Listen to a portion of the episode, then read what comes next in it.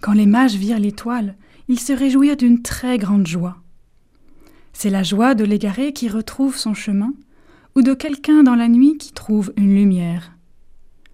Les mages cherchent à la fois un chemin et une lumière pour se diriger. L'étoile en les précédant leur donne une direction et l'espoir de voir leur quête aboutir.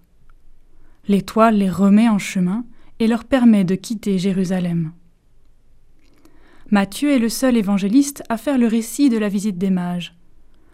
Quand j'étais jeune, je me demandais à quoi cela peut-il bien servir d'offrir de l'or, de l'encens et de la myrrhe à un bébé?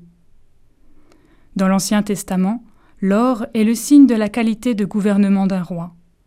L'or permettait au roi, entre autres choses, de nouer des alliances avec ses voisins. L'encens est le signe du prêtre dont la fonction est d'intercéder auprès de Dieu pour tout le peuple grâce à des offrandes d'encens. La myrrhe sert à parfumer l'huile sainte qui est utilisée par le prophète pour l'onction sainte, c'est-à-dire pour consacrer au nom du Seigneur. L'or, l'encens et la myrrhe sont donc les signes de la triple fonction prêtre, prophète et roi dont Jésus est l'image par excellence. Vrai homme et vrai Dieu, Jésus est à la fois le médiateur entre Dieu et son peuple, le sauveur des hommes et celui qui établit le royaume de Dieu. Il est donc prêtre, prophète et roi.